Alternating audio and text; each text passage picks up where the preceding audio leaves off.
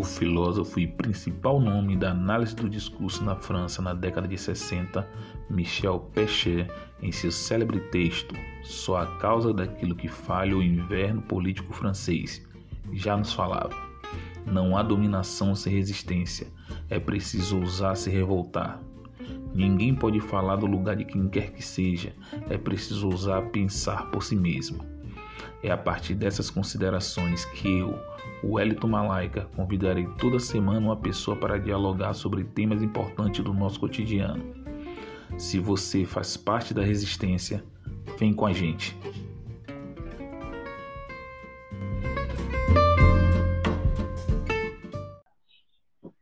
Olá, comunidade! Eu sou o Wellington Malaika e hoje eu convido a professora de História, graduada pela Universidade do Estado da Bahia, UNEB, especialista em estudos africanos, também pela UNEB, supervisora pedagógica é, do Ensino Fundamental 2, na SEDUC Aramari, para um bate-papo com Malaika. Olá, Paloma, tudo bem? Oi, Wellington, boa noite, tudo bem?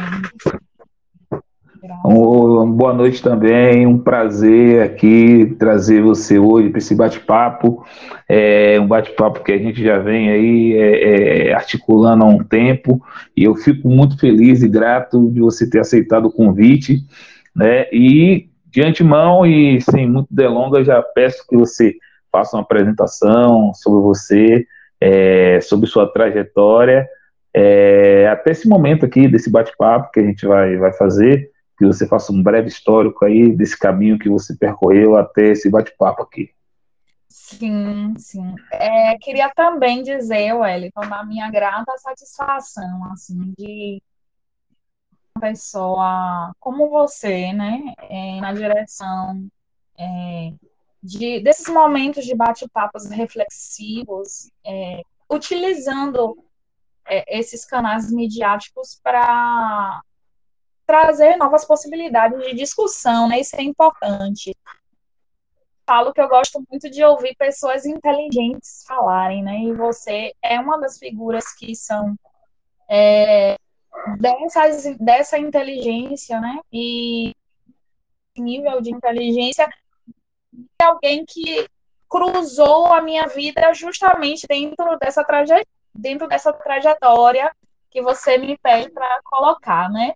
Assim, eu quero falar de, do meu lugar de partida, né? Eu sou de em Salvador, é, nasci boa parte da minha vida no complexo Nordeste de Amaralina, complexo de comunidades, basicamente ali na Santa Cruz, eu acho que você conhece bem o lugar.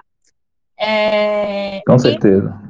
Entre, entre o Limiar do Itaipituba e Cruz, né? Então, eu sou de família de muitas pessoas, assim, uma casa de muitas pessoas. É, fui criada pela minha mãe, uma mulher preta, que foi abandonada é, pelo meu genitor, né? Tem pouco tempo que eu tive essa história revelada que a pessoa que me registrou é, não foi a pessoa que me né, concebeu ali com minha mãe. Então, que é bastante delicado. E a gente vai ver esse cenário muito presente na vida de muitas e homens, né, das famílias brasileiras, né, nesse sentido de de que quantos homens são os que são apenas genitores e não, né, de fato, aquilo que seria responsabilidade paterna, né, é, sofrer esse negra, ela, ela passa por esse processo, sofrer esse abandono, é, muito mais cedo do que a gente imagina, né? Então, eu sou, de, eu sou filha dessa mãe, né, sem um pai identificado, criada dentro de uma casa com meu avô, a minha mãe, é, e com os meus tios, né? Eu, eu tinha três, dois tios do sexo masculino e a minha tia. E fui criada num momento de comunidade de fato. Eu falo que a minha criação ela foi uma criação comunitária, porque passou pelo dessas pessoas que estavam em minha casa, né, na nossa casa, mas também nas pessoas em que moravam na rua onde eu morei por muito tempo. Então ali a gente construiu laços que nos transformaram, né, nos fez evoluir de simples vizinhos para a família, né? A gente tem uma família consolidada dessa maneira. E isso me faz lembrar algumas discussões que a gente é, tendo a possibilidade na universidade, pensando alguns, alguns é, estudiosos desse processo de formação de comunidades negras no Brasil, né? A partir da, da do, do translado Leimar, né, e da, da vinda dessas comunidades, desses povos africanos, porque não foram, não foi só um povo, né, foram vários. E tem uma figura chamada Paul Duroy, que ele vai falar, justamente historiador francês, de, que, que vai estudar na França, né, um historiador negro, ele vai falar justamente sobre isso, sobre essa questão é, da solidariedade racial. Então, toda vez que eu falo sobre comunidade e sobre comunitária que tive é, privilégio né, de ter essa, essa criação, me remete a essa leitura que eu faço dele, né, que no momento em que é, os negros, o, o, os africanos são tirados, né, a força, lugar de pertença, o que, que resta a eles é se juntar num grande grupo, né, não perdendo as suas identidades, um grande grupo para sobreviver. Então, é, minha história começa aí.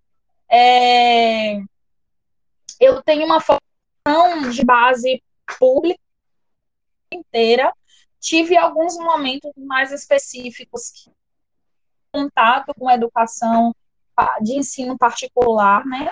Mas estudei em uma escola de bairro do ensino pré, do pré é o oitavo, hoje nono ano, né? Antes era oitava série. E é lá que começa questão é, de uma educação cidadã, né? De uma educação que me impulsionou a caminhar pelo caminho que eu escolhi. É, e é muito importante e relevante falar. Essa semana eu participava é, com o Instituto Chapada, né, de Educação, de uma tertúlia eu lembrei, a gente fazendo uma leitura de um texto de Machado de Assis, né? Eu lembrei como era de, foi difícil para mim essa época é, de infância e pré-adolescência, né? Uma comunidade, a Santa Cruz, de a gente é muito marcada, né? A gente vai pensar também alguns estudiosos, é, a gente tem Marx essa questão da violência estrutural, né? Durkheim, é, Hegel, que vão falar essa questão dessa formação, dessa violência que se forma estruturas. Então, nessas comunidades faltam tudo violência, mas isso não é falado é, como se fosse construída, né? Como se fosse algo que é nosso povo, né?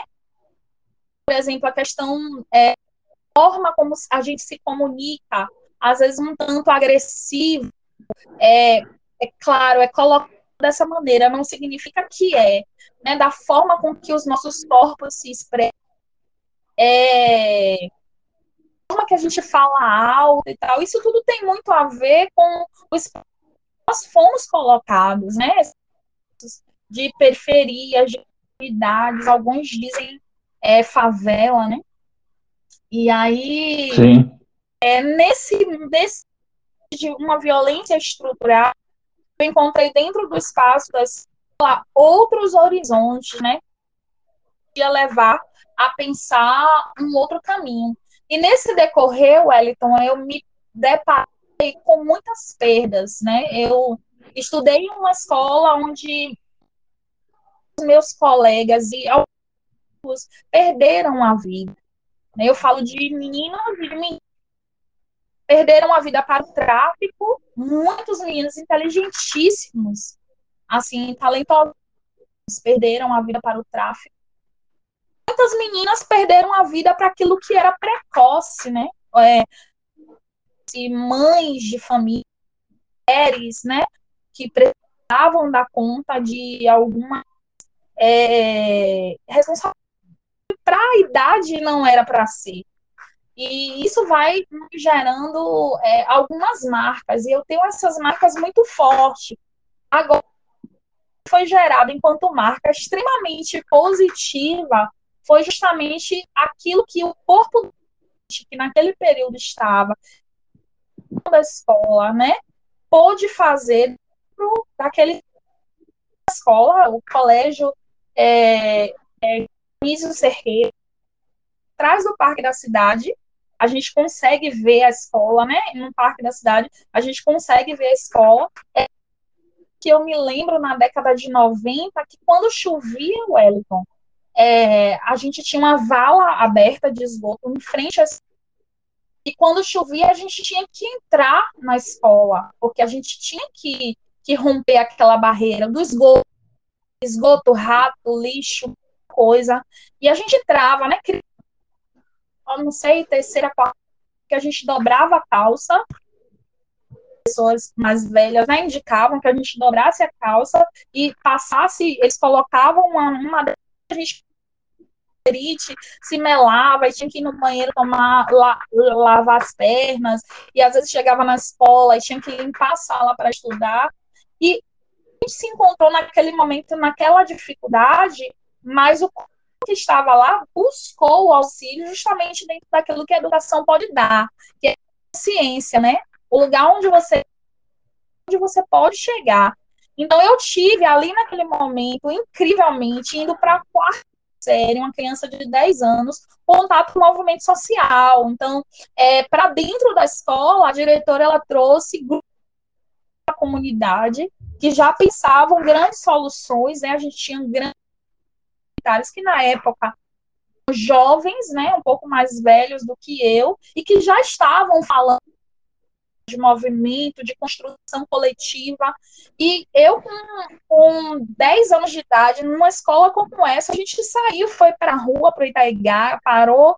Para mim, ali foi muito marcante, né? Parou a sinaleira do Itaigá e disse assim: a gente tem o direito à educação, né?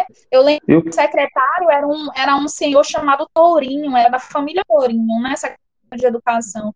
A gente tem o direito à educação, um espaço digno de educação, né? Então, eu convivi eu queria, queria perguntar uma coisa, eu queria perguntar uma coisa nesse, nesse ponto, porque você traz essa reflexão, e eu que morei em Brotas, e morei bem próximo dessa região, apesar de morar em Brotas, eu sempre falo que eu morei na periferia de Brotas, né? Porque Brotas, apesar, é, Brotas é um bairro ali central e que tem uma parte que, que, que tem uma, uma, uma classe média ali em Brotas, num, né? Você tem uma classe média, você tem ali no Horto Florestal uma elite, mas você mora também nesse lugar que termina que eu conheço e, e, e a gente termina que a gente está meio que naquele entre lugar, mas você quando fala isso, né, é, eu fico pensando aqui como era essa relação, porque do outro lado da rua a gente tem um dos bairros mais nobres de Salvador, que é o Caminho das Árvores, né? E você fala justamente desse lugar, desse outro lugar que é violentado todos os dias e ainda continua sendo violentado, né? E, e, quando você traz isso, 10 anos você tinha, então é muito tempo e a luta ainda continua forte. Como é que isso marca para você, e você dizendo que desceu ali para o Itaigara, né, que está dentro desse, desse bojo de bairros, é, quando a gente fala de bairros nobres de Salvador, o bairro do Itaigara é um dos bairros mais nobres de Salvador, né, junto com a Graça e com o Florestal né, que está ali na, naquele meio de brotas. Como foi essa relação, né, de saber que do outro lado da rua, ou do mesmo lado também, você tem pessoas é, é, da, vamos dizer, da, da, alta sociedade baiana convivendo ali, enquanto é, vocês queriam é, é, estudar e não tinha nem esse direito, né? É, é, é, um direito adquirido, mas que não era é, dado da devida maneira a, a, pelo Estado. Eu fico pensando, eu queria que você trouxesse um pouco falando disso, como é que se dá essa relação sua justamente com essa, é, é, é essa contradição desse, desse espaço, né? Assim, a, o, o único laço que gera, eu falo geralmente porque a gente precisa não generalizar, porque existem muitas realidades né, dentro de uma comunidade periférica. Mas essa relação entre uma comunidade periférica bairro tido como bairro nobre, você percebe que a parte que na, no, no estudo da palavra, né, no, na significância das palavras, a gente já tem aí alguns privilégios estabelecidos, né? Quando você fala de algo nobre, é algo que está adensado, né, com várias questões. E o bairro periférico, a relação que se tinha Wellington é, é era uma relação servil. Quem é que está nesse bairro é, de comunidade, né? É um, um povo que vai servir, está próximo ali a quem, a quem eles vão servir, né? Ao pessoal que mora ali no bairro nobre. E não, de fato, não existe uma relação, né? Existe uma, uma invisibilização dos nossos corpos, né? E, inclusive, uma criminalização deles o tempo todo, né? Nós estamos é, dentro de uma relação extremamente complexa, viver no mesmo espaço geográfico, dividindo em alguns momentos os mesmos espaços, né? Tendo alguns espaços que não são possíveis ali naquele mesmo lugar e não é possível porque existe uma barreira humana visível. Mas existem códigos de conduta, né, que dizem até você pode ir ou não. Então, nesse processo de invisibilizar os corpos e criminalizar esses mesmos corpos, nós somos impedidos a, né? A, temos o nosso direito de ir tolhido o tempo todo porque ali também está aquele lugar que é o bairro Nobre, ele está aparelhado com o braço, né, o braço de segurança pública, a polícia, é, que está o tempo todo a te vigiar, a te olhar, né, a, a conduzir você a você vai justamente por conta dessa imagem que é feita dos nossos corpos. E essa mesma, esse mesmo braço, essa mesma polícia, ela está no nosso bairro periférico de comunidade para te coibir, né? Então você está o tempo todo ali sendo é, abusado, né, de todas as formas é, por esse braço e você começa a a ter uma consciência de que alguns lugares você não pode acessar, você não, você não pode estar. Então, essa relação é dessa maneira, deste lugar. Então, no momento em que a gente para essa, essa via, né, porque ali o Itaigara, é, quando você desce a ladeira da Santa Cruz, você cai no Itaigara, é uma via que é uma via importante, crianças fazendo isso, é, você está dizendo, opa, eu estou aqui, né? A gente foi ensinado naquele momento a sobreviver, visibilizar os nossos corpos a partir de outro lugar. Né? Então, não era uma como comumente é, se via nas, nas manchetes de jornais por, tá, por ser o menor infra, infrator. Né? Eram crianças que estavam ali, estavam buscando o seu direito à educação que inclusive a nossa Constituição assegura, né, que é o Estado que deve trazer. Mas esse direito ele é negado, né, dentro das comunidades é, periféricas, ele, esse direito é negado à educação. E aí a gente também tinha professores e professoras que eram moradoras desse desses bairros. É claro, enquanto criança, Wellington, a gente não sabe essas ligações. A gente não, não consegue ter esse discernimento. Mas era muito comum a gente ver alguns professores que chegavam e observe bem, é, nós acabamos tornando nesse período da década de 90 um grupo tão forte em que eu estudei, que foi o Dionísio Cerqueira, que esses professores eles não ficavam. E você percebia pelos corpos dele que eles tinham medo de estar ali, que eles não queriam se relacionar com a eles nem conheciam, não sabiam nem o nome, nem quem era você, é, nem você estava ali. Era um estigma tão grande que alguns não conseguiam avançar em talento num lugar que era um celeiro de talentos, velho. Um celeiro de talentos. Né, assim, de pessoas extremamente inteligentes e que tinham vontade, né, de caminhar. Então a relação é exatamente essa. É, eu fico aqui é, pensando e você traz é, coisas que são interessantes, até, até porque eu consigo me enxergar nessa perspectiva. Eu fiz uma, uma postagem hoje no Twitter e que eu falo mais ou menos de uma, de uma coisa que você fala que mesmo criança a gente tem, tem algo ali agindo no nosso inconsciente que mostra que há alguma coisa, né? Há algo acontecendo que foge, escapa a, a nossa percepção, porque a gente ainda está coração, mas que deixa essas marcas que você traz e, e de reflexão, né?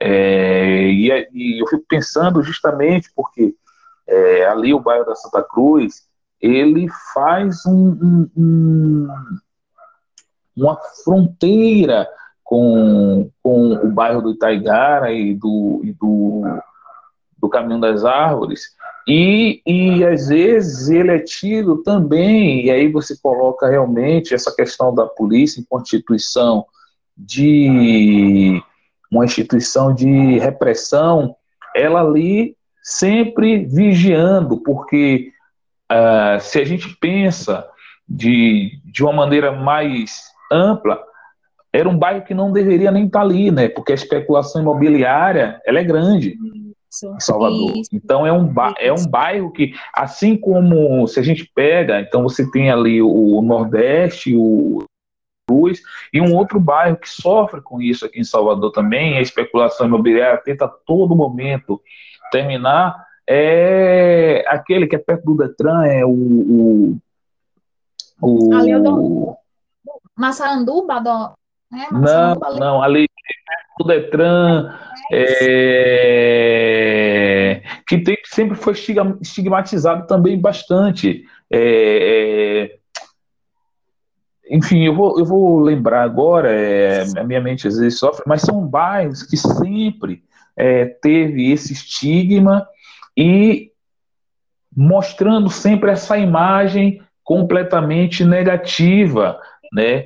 Como dizer, se não... gente, hum, pra gente pra, só para fortalecer isso que você está trazendo, é, lá a, a, eu era atrás do, do Parque da Cidade. Caminhando um pouco mais, faz fronteira também com o Parque da Cidade, comunidade chamada Três Corações, e tem um campo. E aí lá tem uma construção de um prédio, porque tem uns prédios próximos, né? Que faz fronteira Sim. mesmo. Então, assim, tem um, tem um prédio que é muito simples. Prédio. Ele fica numa ladeira que sobe para um complexo escolar. Mas esse prédio ele não foi publicado, pasme, porque as janelas, a, a vista dele foi construída, segundo alguns, de maneira equivocada. Era para ser construída a vista para o Itaigara e o pessoal fez a construção para o para, o, para a invasão, é o espaço que é chamado, né? Que é, o, é os três, três corações, que é a comunidade. E os moradores param o lugar. É um, um prédio que está dentro de preceitos jurídicos até hoje, né? Seguranças patrimoniais para não permitir que ninguém entre e ocupe o espaço, o espaço que está ali vazio, e existe essa luta aí. Noção o que nós estamos Pois é. É, é, é, uma, é uma luta imensa. Só para te dizer, eu tô, eu tô aqui agora, eu tô no. É, porque é perto do. É perto, é o bairro que. Enfim, me surgiu da cabeça o nome. É, é perto da rodoviária. Saramandaia. É o bairro da Saramandaia. Veja você que eu coloquei aqui no Google. É, eles me deram vários bairros, mas não me deu esse bairro. Então, veja ao ponto que se chega, né, de, da invisibilidade que a gente está falando e dessa coisa de trazer a negatividade. Então, há muito tempo se coloca a, a extinção do bairro da Saramandaia, a, e, e, e, se, e se fosse possível, aconteceria a mesma coisa com a Santa Cruz. Então, é, essa, essa discussão que você traz aqui é importante, porque esses lugares não é à toa que existe um, um projeto institucional para, de alguma forma, sempre colocar esse lugar como lugares negativos, em que a polícia precisa estar lá, né, para conter algo que foge, escapa ao, ao, às normas, né, como se todo mundo nesses lugares, porque fica parecendo que todo mundo que mora nesses lugares são marginais. Nós podemos é, até dizer que todos são marginalizados. Né? Isso, isso. E é isso que a gente vem falando, é um processo de, de violência que a gente sofre né, diariamente, justamente uma violência estrutural, local ali. E assim, então eu, enquanto criança, minha mãe, de, certa forma, porque é uma consciência que é construída e que é tão forte, tão negativada sobre nós, sobre o nosso corpo, sobre o lugar, o espaço onde a gente vive, que as pessoas, algumas pessoas que vivem naquele espaço também têm esse olhar. Também pois é no lugar. Então, por exemplo, eu fui muito protegida nesse sentido. Eu lembro que minha mãe, meu esposo até Bum, também é morador de lá, né, no Nordeste é Maralina, mas o Areal era morador de lá, que, que no ladeira, assim, meu esposo brinca assim, a bola do irmão de Paloma não podia cair na ladeira, que a mãe dizia, larga isso lá, porque então é uma visão, é, é aquilo que Marx vai chamar de superestrutura, né? E que a história traz como a história das mentalidades. Então, assim, a superestrutura é o campo das ideias, é o que a gente constrói a partir dos discursos, a partir das análises, né? O que a gente forja é, de ideia e essa ideia ela vai sendo passada de geração em geração e vai gerando extremamente negativas naquele lugar né? E, e, e, é dessa maneira, é desse lugar. As pessoas se maltratam dessa maneira, né? Se olham dessa maneira, porque existe algo que é muito forte construído. Né? E Sim. aí eu. Não fale. Pode falar. Não, pode falar, pode falar. E aí o que que acontece? E aquela escola de Dionísio Cerqueira, que assim eu tenho um afeto muito grande, né? É, ali foi o nosso seguro daquela turma que estava ali que talvez 800 a 800 mil crianças e adolescentes, né? Que foi o ponto seguro. A gente teve, eu tive, eu estava falando que eu lembro dos professores, aqueles que foram bons e os que não foram, porque existia um, um, um interesse que a gente saísse daquele lugar. Não assim sair porque ali era ruim, mas no sentido de e olhar para frente e ver caminhos, né, ver estradas. Então, a educação, e, e assim, muito dos professores que estavam lá no Dionísio eram moradores da comunidade também.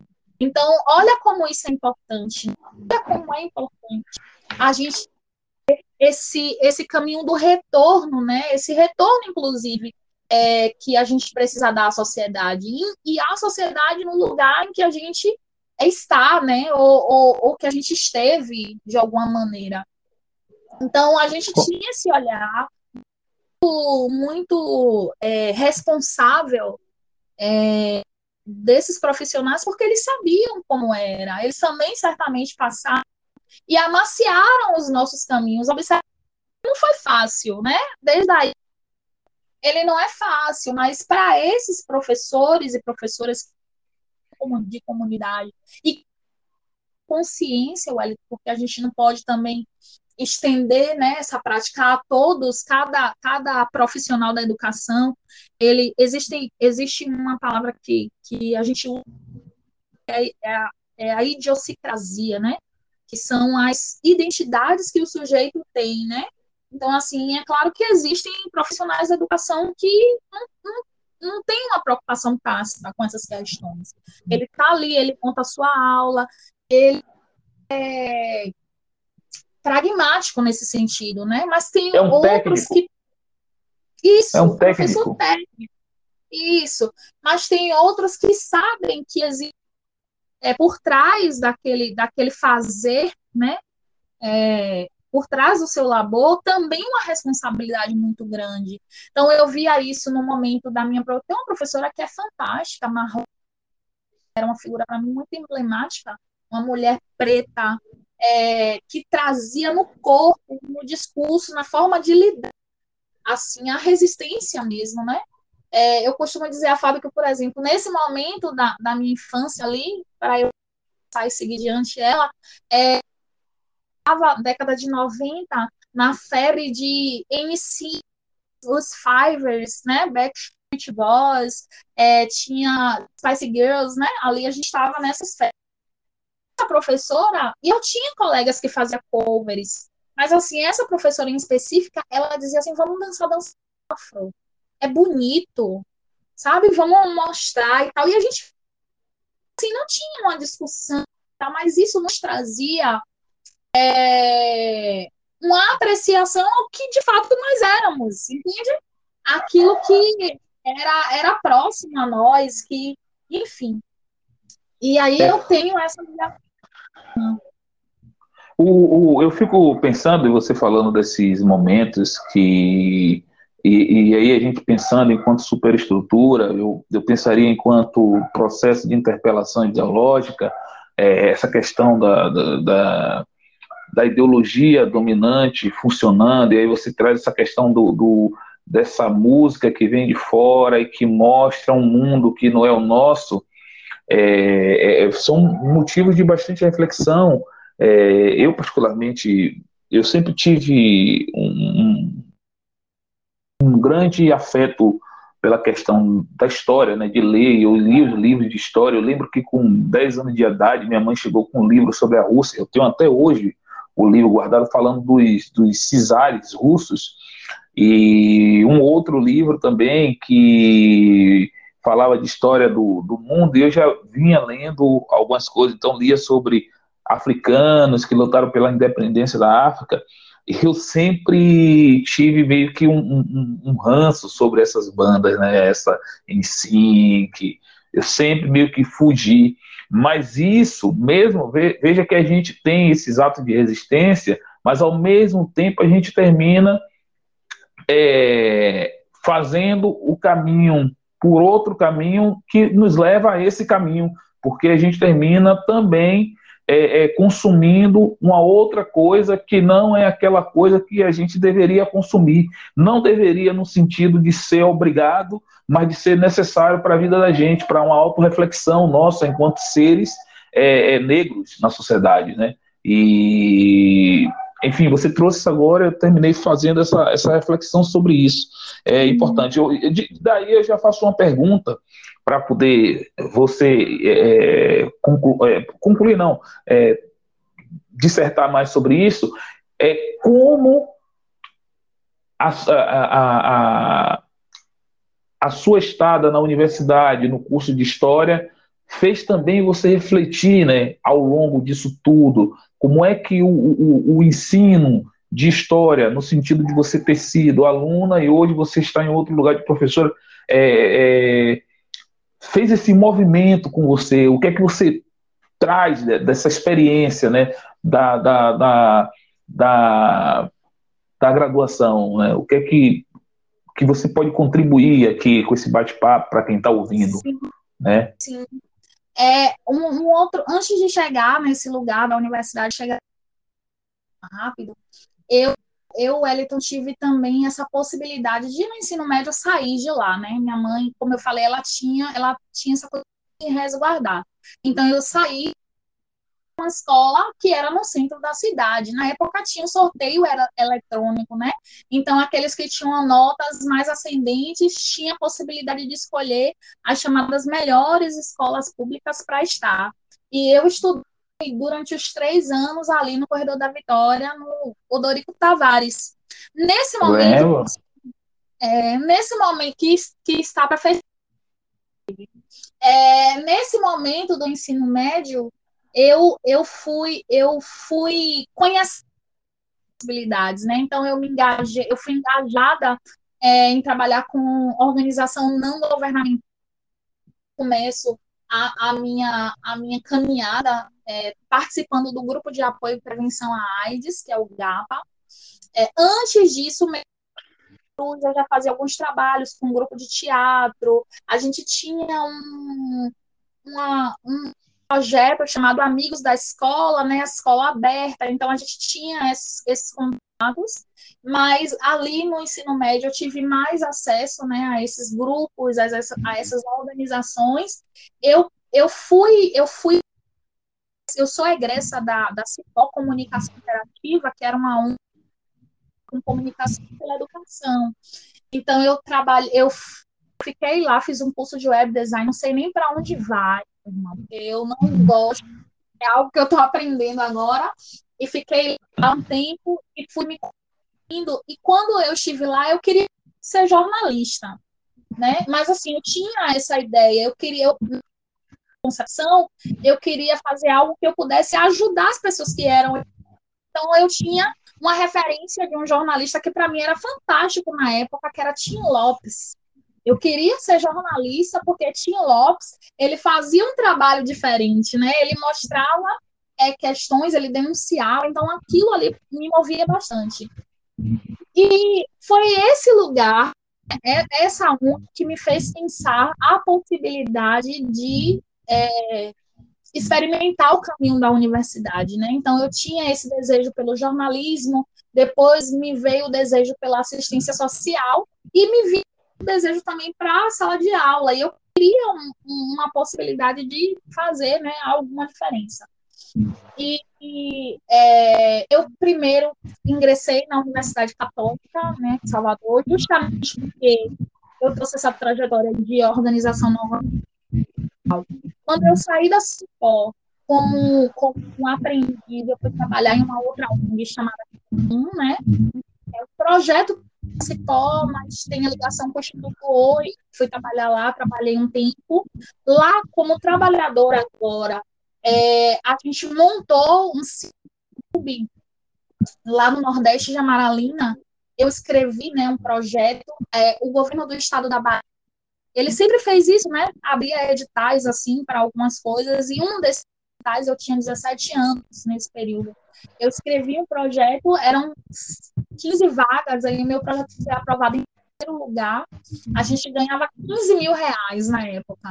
Então, como eu estava dentro da Cabum, que trabalhava com comunicação, a gente utilizou o espaço da Cabum, os equipamentos da Cabum, e a gente trabalhava com outras a comunidade. Então, no início, a gente fazia o filme, né? As pessoas tinham análise do filme e depois as crianças votavam.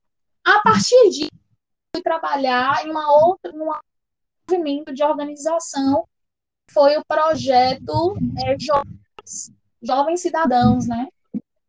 Que era um projeto do Estado. E esse projeto, eu obrigatoriamente precisava estar na universidade, ou fazendo uma faculdade.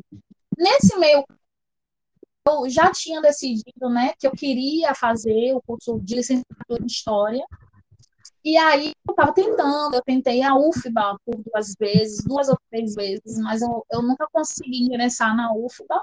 E por conta é, desse programa Jovens Baianos, na verdade, que depois que mudou o nome para Jovens Cidadãos, eu tive que entrar para fazer um curso superior. E aí eu fui para a Católica, né? Eu fui para a Católica no primeiro no, nos dois primeiros semestres, pagando a faculdade sozinha, com esse dinheiro né, do trabalho. Então, assim, é, eu não tive um apoio é, extenso familiar, porque minha família também não podia, isso era muito real para mim. Então, eu estava dentro daquele dinheiro que eu recebia, eu saía de uma maratona, porque era uma maratona, eu tinha que acordar 10 para 5 da manhã, eu já dava aula, eu dava aula lá em casa, fazendo.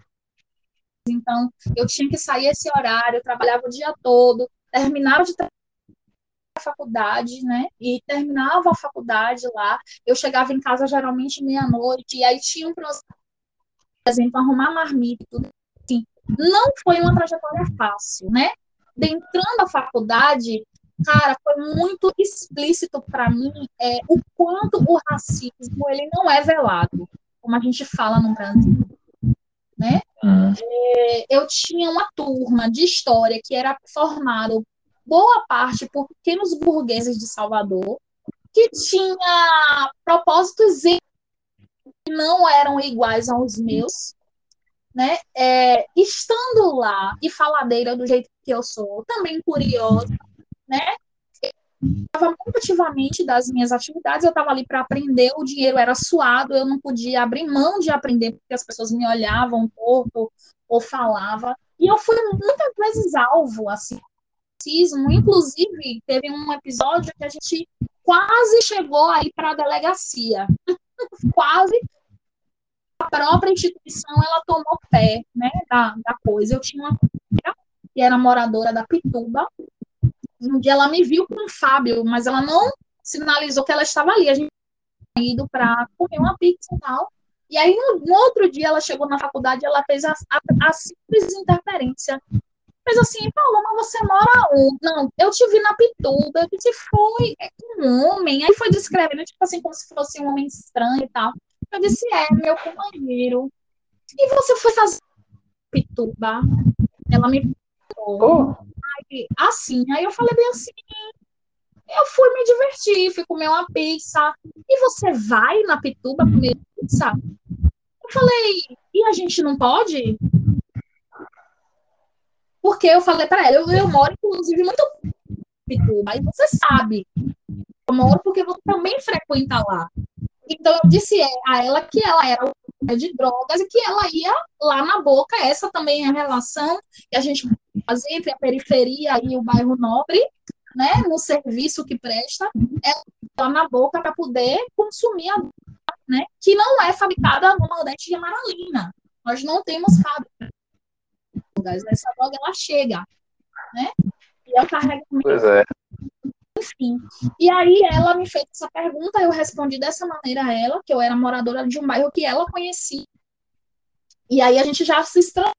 Então, em momentos, milhões de nas aulas, assim, Wellington, era importante, a galera.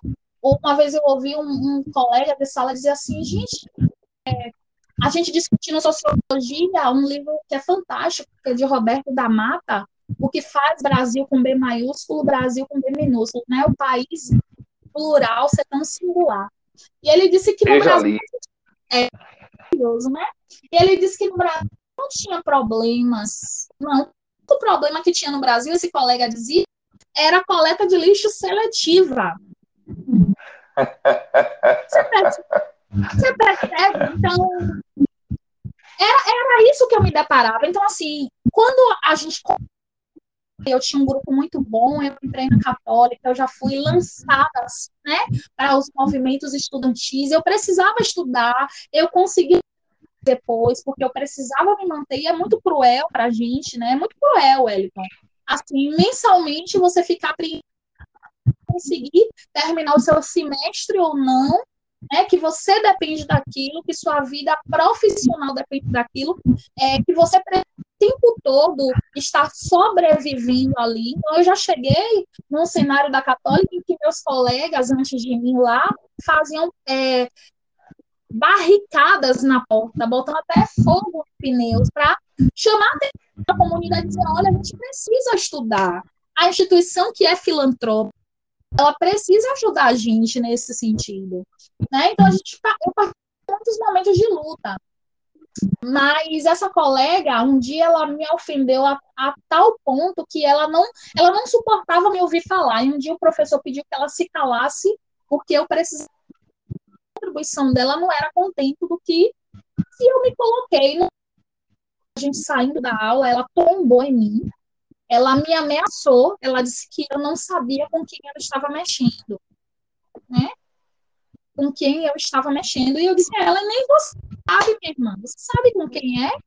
Você sabe que eu de quem e tal, porque o, professor, o pai professor da UFBA era catedrático e tal, eu disse, enfim.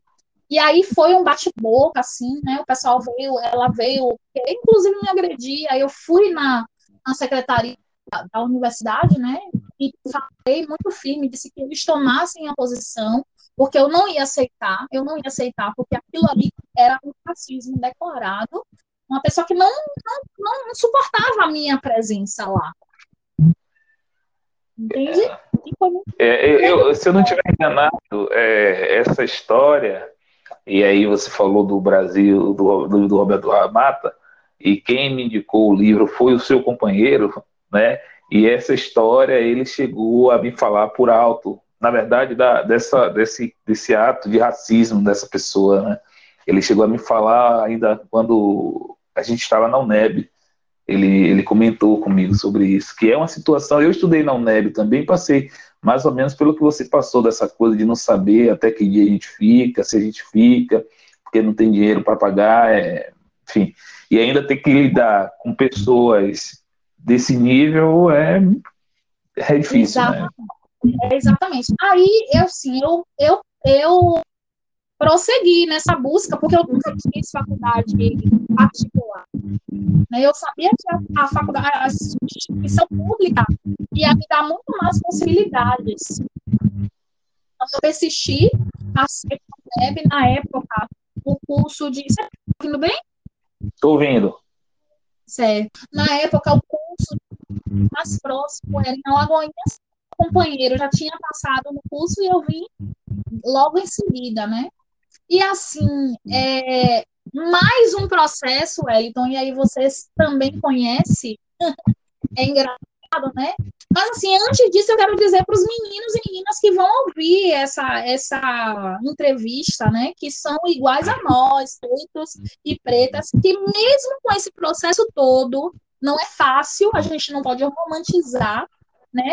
Observe que eu falei que eu fui ensinada a sobreviver desde criança assim, é, era uma era muito comum uma criança ser, não ser letrada, não ser alfabetizada, né? na minha condição, uma criança negra, né, se tornar é, filha de lavadeira, meu esposo ouviu isso, minha mãe ouviu isso, filha de lavadeira vai ser lavadeira. Eu tive alunas, inclusive, que diziam isso para o meu sonho, absurdo, isso é uma meu sonho é ser empregada doméstica, porque minha mãe doméstica, minha irmã é doméstica, então, caminho. E quando a gente faz um caminho diferente, nós ainda passamos por um processo de ser olhado de maneira diferente. É como se a gente, Wellington, ficasse nisso que você falou, no entre lugar. Porque você perde o seu território de comunidade periférica, você não é mais ali, né? Que as pessoas já te olham de maneira diferente. Você, é, você é meio que um extraterrestre naquele lugar, né? E você não é, não é igual no sentido de, das ações, do caminho correndo, né? E você também não é aceito no outro espaço, é o espaço elitizado. Assim, é, é, falando para os meninos não é fácil, mas é possível. Com certeza, com certeza. É, a gente tá, tá um pouco de pico, é, mas a gente está chegando a quase uma hora. É, eu vou, vou pedir aqui para você fazer mais umas considerações e aí já colocando, é, se você quiser falar mais um pouco sobre a questão da história, mas assim a questão da mulher negra no mercado de trabalho, né? Eu gostaria que você falasse um pouco dessa relação, tanto do ponto de vista subjetivo, mas também pensando nessa macro, e aí você já trouxe um pouco, falando dessas pessoas que estão na sala, dizendo que a trajetória dela seria essa trajetória transcendental, que a gente sabe que, que é, é muito mais um, um posicionamento ideológico do que propriamente da vontade do sujeito, né? E então, que você coloca esse lugar dessa mulher no mercado de trabalho hoje, partindo sempre desse lugar que você fala e das condições que a gente vive hoje com, com, com alguns retrocessos a partir do governo que está, né? E o que é que você pensa assim de perspectiva? O que é que, que a mulher negra, né? A, a, essa mulher que está ou não em uma universidade, que, que teve ou não a possibilidade de estudar e que pode, o que é que ela pode fazer, o, o, o que é que você pode deixar assim, né, é, de conselho, não sei se de conselho seria a palavra, mas poderia deixar de palavras assim para essas pessoas, né, que, que vai nos escutar, tanto mulheres como homens também, né, é, nessa relação da gente, né, nessa relação nossa com esse mundo que está aí, que é o um mundo ocidental, é, um mundo ocidental branco, racista, e o racismo a gente está vendo toda hora, latente, né? E aqui se falou por muito tempo. Eu agora estou sendo bastante irônico. Eu digo que o Brasil não é racista, não é um país racista. É, tudo que está acontecendo é uma mera coincidência. É, eu estou colocando desse jeito, porque quando a gente diz que tem racismo, aí as pessoas que é, têm pouco caráter, e a gente chama às vezes de mau caráter, né? Ela diz que é mimimi, né? Que o racismo é mimimi, que o machismo é mimimi, que o feminicídio, é mimimi. E isso, cada dia que passa, me deixa mais descontente. E até pela experiência que eu tive, Paloma, fora, e a gente sabe que o racismo, ele não nasce no Brasil, ele não nasce no Brasil, né? Mas a experiência que eu tive fora, eu vejo o Brasil com uma estrutura muito bem formada e, e sem querer sair dessa estrutura que está formada, é, é, dessa estrutura racista, né? dessa estrutura ocidental racista e que tenta a todo momento é, marginalizar todos os corpos negros, seja esse corpo de uma pessoa sem nenhum tipo de instrução, seja essa pessoa é, é, um catedrático. Né? Ela, essa pessoa sempre vai estar nessa estrutura aqui no Brasil, particularmente falando, né? Porque a gente não pode falar do mundo todo, mas a gente sabe que no, o mundo ele tem um, toda uma estrutura racista, seja contra o negro, seja contra outras etnias que, que se tem.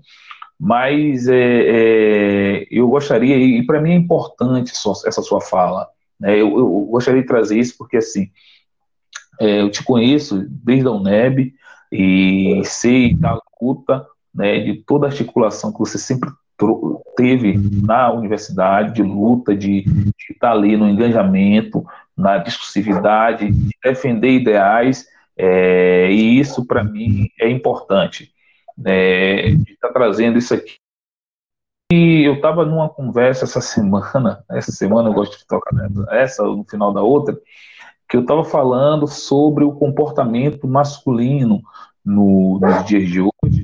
E a pessoa que falou comigo, eu acho até por, por, pela tendência machista e pela falta de reflexão, né, se assim eu posso falar, que eu falei que as mulheres hoje estão sendo muito mais é, proativas na luta, na verdade sempre foram, mas sempre foi colocada em um segundo plano, né? É, e hoje fica latente, e Salvador mostra isso, porque, se eu não estiver enganado, Salvador, em duas ou três pesquisas que tiveram, as mulheres é que são as donas de casa dessa cidade. E você começou com isso, falando disso, né? Desse homem que faz o filho e que quando ele não vai embora do ponto de vista físico, ele vai embora do ponto de vista humano, porque ele não cuida desse filho. Eu passei por isso, sei o que é que eu estou falando, né? E tenho na minha base de formação a minha mãe, apesar de ter tido um pai dentro de casa, mas eu tenho na minha base de formação a minha mãe. Então, eu acho importante, enfim, acho que falei muito, mas assim, que você faça um, um apanhado, eu vou deixar agora você fazer essa apanhada e concluir, né? E agradecer demais essa essa sua vinda aqui a, a esse bate-papo e o que eu faço com todos aqueles, porque o tempo é curto, que você volte de novo para poder fazer outro bate-papo com a gente e que a gente possa falar mais um pouco, porque eu acho que tem muita coisa para se falar, tem muita coisa. Eu queria falar muito mais com você, mas é, é aquela coisa, a gente tem uma hora né? Eu coloco sempre entre 50 e uma hora, até porque para que as pessoas que queiram ouvir ouçam o, o podcast todo, né? E, e possa estar tá pass, passando para outras pessoas. Mas sinceramente, eu fico feliz de ter tido essa conversa contigo hoje. Espero que você aceite o convite de retorno, que a gente possa fazer novamente, que você traga, traga outras considerações, porque é, eu fico feliz, bastante feliz, até porque, de certa forma, participei em algum momento dessa sua trajetória e é isso, é isso aí, tá certo? O Wellington, um curso de história, ele me fez é, ter a certeza tácita do lugar que eu pertenço, né? Hoje a gente fala muito do lugar de fala. Então, o curso de história, ele essa possibilidade de, de ser essa figura que reflete, que, que analisa as questões. Né? Eu, eu não gosto muito dos rótulos. Eu não pertenço a nenhum movimento, nenhum desses movimentos que são construídos me representam, porque a gente é tanta coisa e você percebendo, eu, eu faço essa crítica a movimentos, inclusive aos movimentos é, você não, você é engajado nesse movimento, mas você de alguma forma não está no movimento. É como se você é, fosse ali em pé para dar subida para um que às vezes não puxa os outros. E aí você fala sobre as mulheres e eu quero trazer o espaço às mulheres negras. O que eu tenho visto, Wellington, num cenário muito caótico, que você coloca, isso é claro, e que é necessário, né, esse, esse cenário, é, essa mulher que sempre foi dessa maneira, por exemplo, a gente é difícil. É, Bell Hooks, é, ela vai falar de da solidão da mulher negra, né? De como é difícil uma mulher negra ela ser amada, ela ser desejada, ela ser preterida para o casamento, porque nela tem algumas é, características que não são palatadas aquilo que os homens pensam mulheres, né? Mas desde muito nova nós somos jogadas num universo, Wellington, que nos, nos, nos deixa em algum momento uma visão outro, é, inclusive meio agressiva. Né? Porque nós precisamos nos colocar forte muitas vezes, nós precisamos nos colocar duras muitas vezes, né? E existe essa formação. Então, mais no momento atual, o que eu percebo é que as mulheres pretas tendo é, nós, né? Nós estamos tendo essa visão do coletivo ainda mais. Então, assim, a gente tem muitas vozes que estão sendo colocadas aí. Não é fácil ser uma mulher preta dentro do contexto em que a gente vive. O tempo todo nós somos julgados, né? Inclusive não pela nossa capacidade e competência. Observe, né? Você é professora, eu trabalho hoje numa cidade, uma cidade que é relativamente pequena, pensando Salvador, né, que é uma cidade de interior, mas a gente passa por estágios de discriminação que são gritantes, assim, a ponto de, por exemplo, o pai de um estudante não olhar para você é a professora negra, né, a ponto das pessoas julgarem você sem mesmo saber da sua formação, é, a ponto de muitas vezes você não ter o emprego que aconteceu, né, de você a, o Wellington ser ali é a maravilha para a vaga e tal, a pessoa te dizer isso, olha, você, você realmente tem todos os critérios que a gente desejou. Mas, sabe aquele mais? Esse mais, ele faz uma diferença gigantesca. Então, mas, ainda assim, nesse espaço a gente tem mulheres que estão batalhando, que estão dando as mãos e que estão falando de si próprias, das suas dores, é, das suas conquistas, daquilo que elas querem, que elas desejam. E o que eu mais desejo é que a gente avance para um lugar que, inclusive, a mulher escolha ser o que ela de fato deseja ser. Essa militância, algumas vezes, coloca a mulher, inclusive, no espaço de casa. A mulher que deseja estar dentro da sua casa, Wellington, ela também precisa ser respeitada. Mas ela, ela vai estar ali e sendo aquela mulher da casa se ela desejar. Se não, ela tem o direito de ter outros caminhos, né? E aí, é, eu vejo dessa maneira, essa luta, essa garra das mulheres negras estão fazendo, né? É, a minha mãe, por exemplo, é uma mulher preta que não tem estudo, que não teve escolaridade, mas que hoje ela tem sido muito mais difícil, ela tem empreendido, né? São as empreendedoras que nunca sem se movimentar. Eu venho desse lugar, é minha voz que e são os meus que também são levados. Então, quando eu assumo uma posição é, hoje trabalhando na supervisão de um município, você também percebe que as pessoas estão ali e que as pessoas te avaliam pela presença que você é. O que, eu, o, que, o que mais me encanta na educação, é, o que mais me encanta em ser professora e estar nesses espaços, é porque eu posso ser essa referência para outras meninas. Isso me deixa muito feliz. Sabe? Isso me deixa muito realizada. É, tem todos os desafios, mas eu não desisto não só por mim. Você está conseguindo ouvir? Estou ouvindo, estou ouvindo. É, mas, eu não, mas eu não abro mão, desisto, Wellington, pelo coletivo. Né? Eu, eu com alunas e alunos também, falo de alunas porque a gente está falando de mulheres, né? E passam por diversas diversidades, adversidades, é, mas assim, a minha presença numa escola pública, falando, levando outras mulheres para falar, a gente tem em Aramari, é muito gratificante, é o espaço que é, eu consegui conquistar junto com a equipe que eu faço parte, né? A gente conseguiu conquistar trazendo de fato essa educação é, que Paulo Freire fala, né? Uma educação revolucionária, uma educação libertária, né? É você se desfazer de alguns laços, é você é, pensar em outras possibilidades, é você perceber que as adversidades existem, é, não é fácil, viu? Não estou dizendo que é mérito nem nada disso, não. A gente sabe que nem todo mundo consegue. Essa é a realidade. E é falar. Mas é, trazer essa possibilidade é, de, que, de outros caminhos, na verdade, sabe, Wellington? Porque o que se tem é, é sempre muito do mesmo, né, para a gente. Então, é esse espaço de resistência que a mulher ocupa. E é claro que, assim, é doloroso, é muito doloroso. Eu, um colega outro dia falando assim, as pessoas acham que a mulher é, é uma mulher seca, é uma mulher sem sentimento. O tempo todo tem que ser uma mulher forte, de presença forte, mas nós também somos outras coisas, né? O lugar que nos deram foi esse lugar.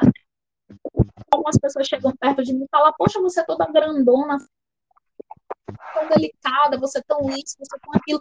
Nossa, você gosta de ópera. Nossa, você gosta de música clássica. Sabe? Tipo assim, como se não fosse possível. Isso. Não fosse possível, não é possível, não. Enfim. Então a gente vai rompendo, Wellington, com esse lugar que nos deram. E não é um lugar que é nosso. O lugar que é nosso, a gente está construindo. E está construindo bem. Né? Independente de todas as adversidades, a gente constrói bem. E aí é isso, por exemplo, as meninas, eu acho que precisa aprender. Eu estava discutindo com, algumas colegas da educação como era importante a gente ter representações femininas nas nossas literaturas, né? E aí um grande avanço para mim foi a entrada de Evaristo, de Conceição Evaristo, né? Nas nossas, nas nossas literaturas eu estava falando para elas o quanto é importante nós, que somos mulheres mulheres pretas, que passamos por uma seara de dificuldade, dizer para essas meninas o que é de fato, o que de fato elas precisam ouvir, que a educação de fato é um caminho. Né? Eu, eu tenho essa trajetória toda, mas a educação me possibilitou chegar onde eu estou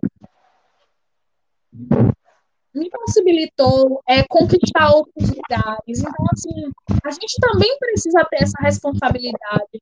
É, eu, não, eu não tenho que ficar apresentando para as meninas só o, o, projeto de casamento. E eu não falo isso sendo contra casamento, eu sou muito a favor de casamento.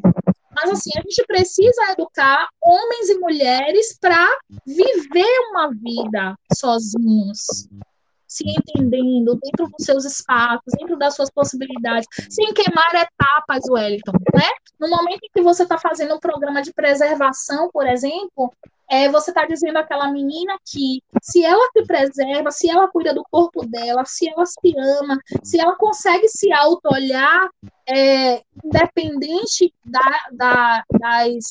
Não, assim, não que não leve em conta, mas independente de todas as violências sofridas, porque são muitas, a escola pública é um espaço que tem muitas vozes sofridas, né? É, mas se elas conseguem é, sobrepor um pouco a, a, essa situação, elas conseguem também construir o caminho delas, sem permitir que outros os construam, né? Então, é, é desse lugar, é, de, é, é desse espaço, né? É isso que, que, que para mim é muito mais, Wellington, é muito mais grandioso eu pensar nesse processo de ajuda de, dessas, de, dessas mulheres como eu, do que pensar, por exemplo, em mim tão somente na minha titulação, naquilo que eu posso galgar. E é claro que eu faço isso também. Porque se eu não faço isso, eu também não dou a possibilidade a elas de perceberem que existe outro caminho, entende? Sim, eu entendo. E o importante disso que você traz, falando ainda, e que você fala bastante do corpo, né, desse corpo, é, é, desse corpo social, né, não só o corpo físico, mas desse corpo que está no mundo e ele, ao mesmo tempo que tem as subjetividades dele, ele tem essa coisa que é coletiva e que é, e o Foucault vai tratar dessas coisas também, né? Vai falar disso. Mas o, o que eu acho interessante nisso tudo é quando você traz essa questão do corpo, e hoje a gente vê ainda essa questão do, do aspecto da beleza do corpo, né? Quer dizer, a pessoa tem que ser magra, esbelta, cabelo liso, é, olhos verdes, e ainda isso é o que é vendido em, em propagandas e, e... Exatamente. Eu tive episódios caríssimos, falem, termine de falar. Não, mas é, é, é, é isso, né? Que eu, que eu queria falar quando você traz essa questão desse corpo que ainda, então assim, o corpo e mesmo esse corpo que é colocado como corpo modelo, esse corpo é para ser vendido para um homem, né? É, é, Exatamente. Quer dizer, tem um corpo que não pode, que está interditado, que é esse corpo dessa mulher negra, né? Qualquer que seja essa mulher negra, às vezes quando ela tem algum tipo de traços europeu, né, é, ela é colocada às vezes para ser vendida também e ser consumida, mas existe a classificação. É. Ela que não está dentro disso tudo, né, é, ela é realmente interditada e, e, mas o que o que é preciso também pensar nisso tudo e que isso que eu, que eu eu faço a reflexão na hora, é que essa mulher ela é sempre colocada, ela é sempre exposta como um pedaço de carne a ser consumido pelo aquele homem que pode pagar mais, né? Eu não a reflexão correta, mas é o que eu vejo é quando se coloca, né? Mesmo aquela que se coloca, ela está ali para ser vendida pelo aquele homem europeu branco, né, ou de traços europeus, que pode pagar mais, né? E a mulher negra, ela tá, ela, ela tá fora desse mercado. Às vezes ela entra, somente às vezes, né? Sim, sim. E aí, ó, eu, eu, eu passei, Wellington, assim, por situações que foram terríveis, né? Porque é duro, só quem sofre sabe também quem sofre, né? Eu não posso falar para uma pessoa, ela não vai falar, Wellington, nesse lugar de dor se ela nunca passou é você olhar. Tem essa brincadeirinha agora das redes sociais que duas pessoas botam as mãos, né? E uma vai contando, vai baixando o dedo, né?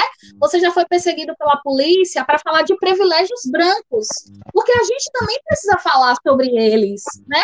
Já que tem um povo que, que se diz branco, mas que é um branco aliado, esse branco, né? Ele precisa ter essa clareza de que ele é privilegiado, inclusive pela sua cor. Ele precisa. Então, assim, eu já tive meninas, por exemplo, de, de chorarem porque, é, porque não, são maltratadas. Eu já tive meninas que foram estupradas é, porque eram meninas bonitas dentro da cidade mesmo, e, e que foram violentadas sexualmente, né? Eu já tive meninas que choravam por conta dos cabelos, porque as pessoas faziam chacotas. Eu já tive meninas que teve problemas, Wellington, de saúde seríssimos por conta de química no cabelo, né? Então, quando, por exemplo, Paloma chega numa escola dessa, eu, eu sempre falo, eu sempre falo, uma vez eu tive uma briga muito séria uma briga não, né, para não falar que era, mas assim, uma discussão muito séria com algumas colegas de uma parte, uma escola particular que eu estudei, que me questionaram como qualificava o meu cabelo. E aí, no dia, eu disse para elas que eu não mutilava a minha identidade, porque aquele, aquela vaga de emprego, ela não ia me fazer mutilar a identidade. Quando as pessoas me convidaram para ser professora daquela escola, elas me convidaram e elas sabiam que eu era daquela forma. Então, elas não me chamaram por conta da minha aparência física, elas me chamaram por conta das minhas outras competências e que aquilo eu estava fazendo. Mas o que era bom, eu, Paulo, não, é, não violentar a identidade, né? Não dilacerar a minha identidade, porque outras meninas negras estavam naqueles, naquele espaço e elas precisavam. Então, quando as meninas, por exemplo, na escola pública me vê, dizem assim, mas pró, você é Tipo assim, você é a pró, você é a diretora, você é a coordenadora e você tem um black e você usa trança. Como é isso? A gente pode né? E você vai, Wellington, chegando a essas meninas, a sua presença. A gente, às vezes, não precisa nem falar. Então, o, o, o, o, o fato de você estar ali, a posição em que você ocupa, quem você é, te leva a outras pessoas, porque nós, você sabe bem disso da educação, nós acabamos tendo essa responsabilidade, né? De, de ser alguém, não a ser seguido, não é isso, mas é que acaba se tornando referência para algumas pessoas. E isso é importante para as meninas negras com quem eu trabalho. É importante a gente ter esse diálogo mais próximo de dizer a elas: olha, é, aqui você tem a possibilidade de fazer assim. Como você é talentosa, você já pensou nessa área ou naquela área? Olha, tem um curso aqui de tal coisa. Poxa, como você desenha bem, sabe, Wellington? Ter esse olhar, acolher esse olhar, acolher essas dores que vêm com essas meninas e meninos de escolas escolas públicas, né? E dizer a eles que existem outros caminhos. E é claro que não é um caminho fácil e nem de sonhos. A gente não está falando disso mas é nesse lugar. E aí eu termino minha fala, porque tem que terminar, né? Parabenizando a você, primeiro, e agradecendo por esse espaço. É, eu espero que tenha sido a contento, né, daquilo que a gente conversou, que a gente falou. É, eu espero também que outras pessoas ouçam e possam refletir quanto é importante o seu papel, quanto é importante isso que você está fazendo, Wellington. Eu quero mais uma vez parabenizar eu acho que a gente precisa divulgar, né? Esse seu trabalho, essa sua vontade de dar voz às pessoas que precisam também ter essa voz, para que outros igual a gente se reconheça, né? Poxa, eu também posso, né? Eu também posso prosseguir, eu também posso fazer. E esse é o meu desejo. Meu desejo é que outras pessoas, Wellington, é, outras pessoas como a gente que teve barreiras colocadas, que passam pelo processo de racismo estrutural, e convive diariamente com isso, que precisa resistir todos os dias a essas situações que não são fáceis, que te maltrata porque você tem sentimentos, você é um ser humano como outro, né? E te faz adoecer e que muitas vezes te leva à morte. Quantas são as pessoas negras que têm problemas de saúde que estão ligadas a é, questões emocionais, não é? Então, assim, é, a gente caminha esse caminho, então eu quero dizer isso para você e para todo mundo que vai ouvir, que a gente não venha desistir, que a gente possa caminhar mesmo e que a gente possa levar quantos a gente puder com a gente. É só assim que vai ser diferente. Eu só estou fazendo isso aqui com você hoje, Wellington, porque a gente ocupou espaços que a nós não eram permitidos, né? Com certeza. A gente então, assim, a gente só vai dessa maneira. Então, eu preciso trazer outros comigo. Né? Então, que sejam meus estudantes, que eu estou ali na lista diária, que a gente pode conversar. É um trabalho que é árduo, é um trabalho que não é fácil. Eu tenho conhecido, assim, é, os meandros da educação, que ainda é uma educação branca, eurocêntrica. Quem pensa a educação brasileira são muitos teóricos, né? Muitos, mas nunca foram no chão da escola, não sabe o que é o chão da sala de aula, não sabe como é a diversidade que você tem naquele universo. E aí fica é, só nas elocubrações, muitas vezes, né? E você que está ali produzindo o seu trabalho, muitas vezes é, o rolo compressor passa, mas é, a gente não deve desistir, a gente não deve abrir mão, sabe? E aí, aí é seguir. Com certeza. É, eu agradeço mais uma vez e, como eu disse, o, o convite é, está aí para a gente fazer um outro momento. A gente já, já te, deve ter uma hora e vinte mais ou menos, né? A gente teve problema com a internet. Eu gosto sempre de expor isso. É preciso também, porque a gente paga caro por, pelos produtos e assim mesmo a gente continua tendo problemas com é, essas questões. Mas agradeço demais é, tudo que você colocou. Deixo mais uma vez o convite, né, para uma próxima vez é, e que seja bem bem breve mesmo. E é isso, ok? Muito obrigado. Vou aqui, vamos lá. É, agradeço a todos que, que ouvirem né, até o final esse, esse bate-papo, que foi é, bastante interessante.